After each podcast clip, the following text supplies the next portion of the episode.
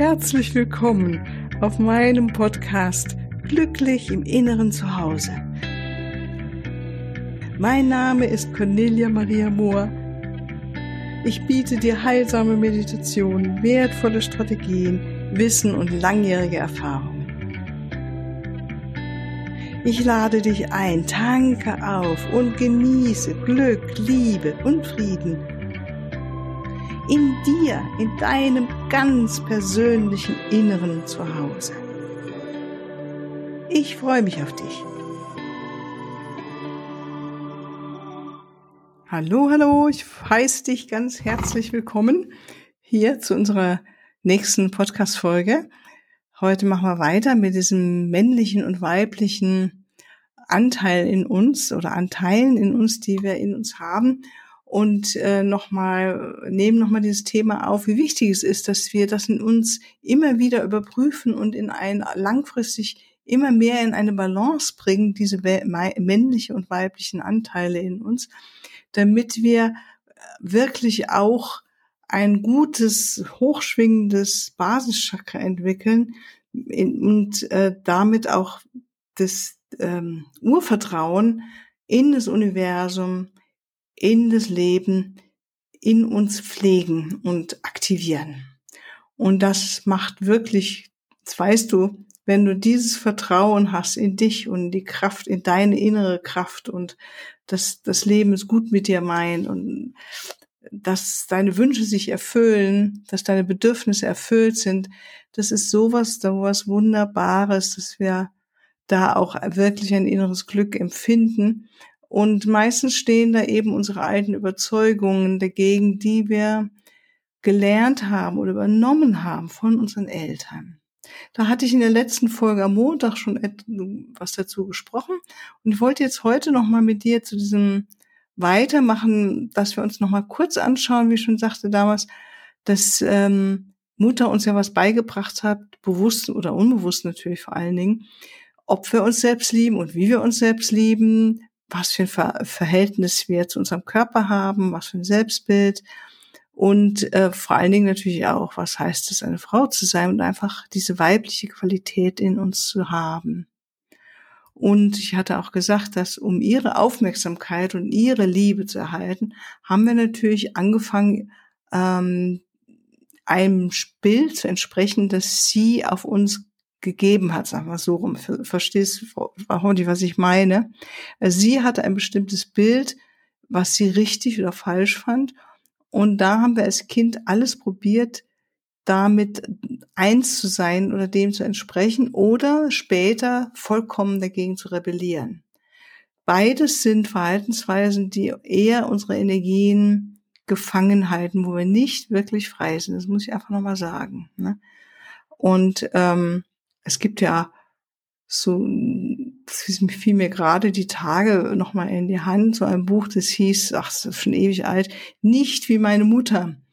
Und das war, macht es so deutlich, ja, dass wir als Frauen oft mit Herablassung, also zumindest meine Generation, auf unsere Mütter geschaut haben und alles da dran gesetzt haben, auf jeden Fall anders zu sein als sie. Und in diesem Muster, aber auch des Dagegenseins haben wir uns selbst entmachtet. Und was äh, die Kraft und die Fähigkeit, die Mutter uns mitgegeben hat auf ihre besondere Weise, haben wir damit nicht angenommen. Und da ist die Rebellion genauso ungünstig wie äh, es vollkommen ihr Recht machen und äh, mit ihr zu verschmelzen und symbiotisch mit ihr das äh, zu sein und dem zu entsprechen, was sie eben dachte und wollte. Ja. Und um uns aus diesem inneren Programmen zu befreien, kann ich nur empfehlen, ist wirklich eine gute Handlung, ein guter Akt, der auch tatsächlich etwas Zeit gebrauchen kann oder im Laufe des Lebens wahrscheinlich immer wieder mal angedockt wird oder wie sagt man denn, angestoßen wird, dass wir das noch uns verfeinern und noch mehr herauskriegen. Ah, da bin ich ja wie meine Mutter oder das habe ich von ihr gelernt oder da bin ich nicht ganz authentisch, weil sie hatte das nicht gemocht. Zum Beispiel, das ist einfach nur ein Beispiel. Ne? Also es ist wirklich gut, deine alten Selbstbilder zu überprüfen, dir bewusst zu machen, zu überprüfen und dann auch loszulassen und neue zu entwickeln. Neue Selbstbilder von dir, neue Gefühle vor allen Dingen zu entwickeln und dich selbst darin zu unterstützen, dass du die bist, die du sein möchtest oder der mit deiner größten Liebe, zu der du fähig bist. Und da kommen wir jetzt zur idealen Mutter. Was ist die ideale Mutter? Die wir immer in uns tragen oder in uns pflegen können. Das dürfen wir nicht vergessen, ja. Das ist die absolute Selbstliebe.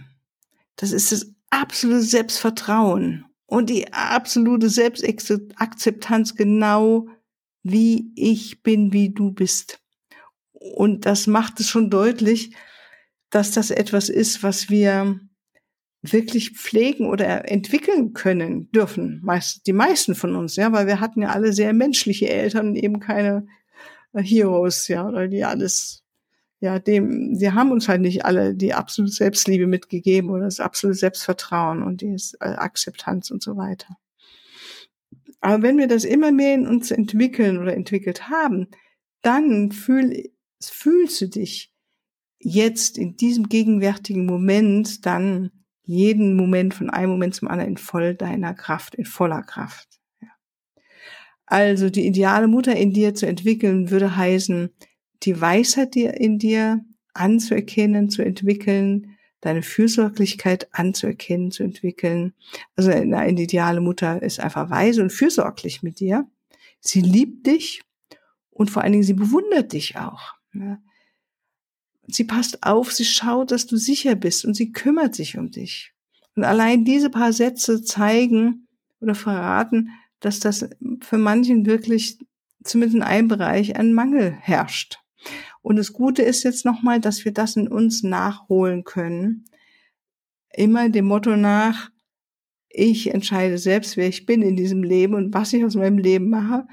Ich entscheide über mein Glück. Und dazu gehört es auch, sich solche alten Sachen bewusst zu machen und sie langsam zu verabschieden und durch andere ja, Überzeugungen oder Sätze oder Gefühle, Handlungen zu ersetzen. Und da haben wir wirklich das Geburtsrecht zu, das zu tun. Da bin ich jetzt schon absolut der Meinung, dass wir das alle tun dürfen und auch tun sollten, um auch ein mehr im Ganzen eine Welt zu erschaffen, die wirklich, wo die Menschen frei sind und nicht mehr sich nur anpassen oder unterwerfen, um sich sicher zu fühlen. Ne? Und das ist natürlich auch alles nochmal ein Thema des Wurzelchakras. Kommen wir jetzt nochmal, aber das habe ich als letztes Mal mehr besprochen, von daher möchte ich da jetzt heute gar nicht mehr so detailliert drauf eingehen. Am letzten Montag wurde es gesendet, kannst du nochmal reinhören, wenn du es noch nicht gehört hast. Jetzt gehen wir mal weiter zu Vater. Wie wichtig ist Vater?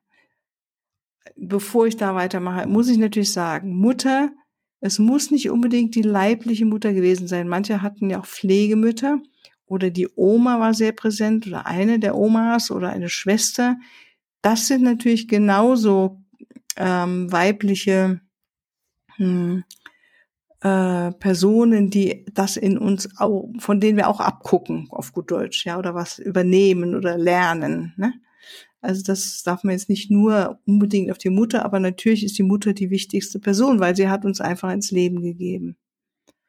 Und der ideale Vater, da hier auch nochmal, wenn du vielleicht einen Stiefvater hattest oder Vater ist gestorben oder es war der Großvater da, ein großer Bruder, der diese Rolle mit übernommen hat. Das ist natürlich auch wertvoll, da hinzuschauen in deinem Selbsterkenntnisprozess.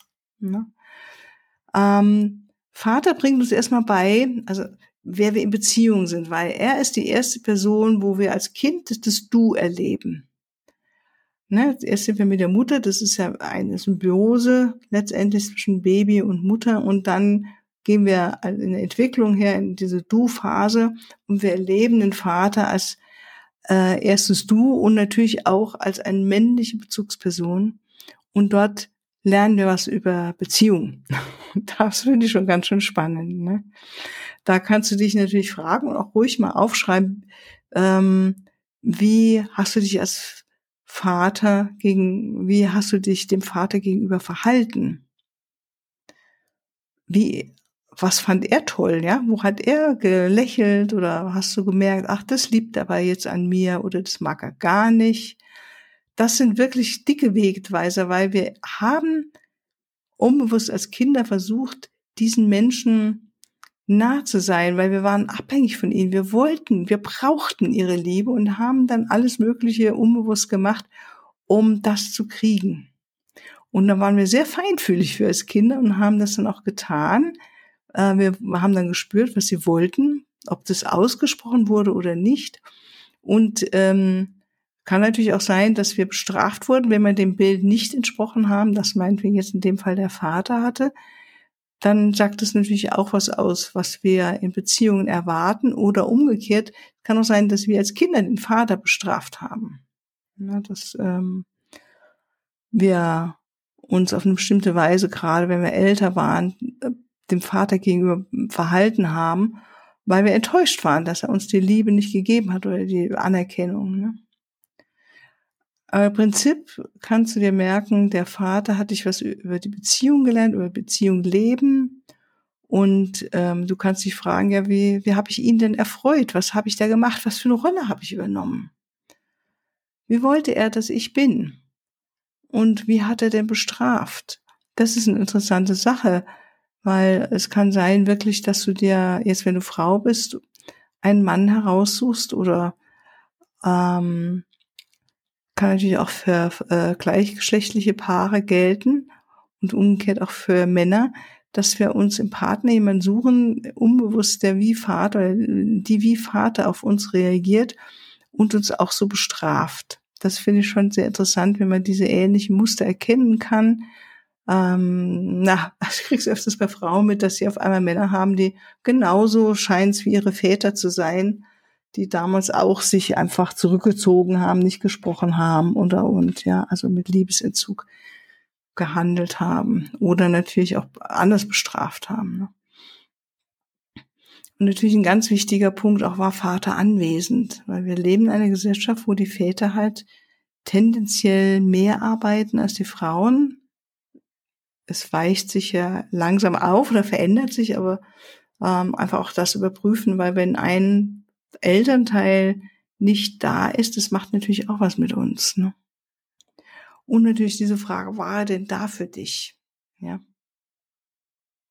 Und das ist wie so ein Bauplan, den du damals erstellt hast, den du jetzt sozusagen übernimmst ähm, für deine heutigen Beziehungen. Also nicht nur zu deinen Partnern, kann auch zu deinen Kindern sein oder zu deinen Freunden, Freundinnen. Ne? Und äh, auch dein Blau Bauplan, wie du das Gefühl der Liebe erleben möchtest in einer Beziehung. Also das sind ganz individuelle Fragen, die man sich sehr stellen kann, mit denen man gehen kann.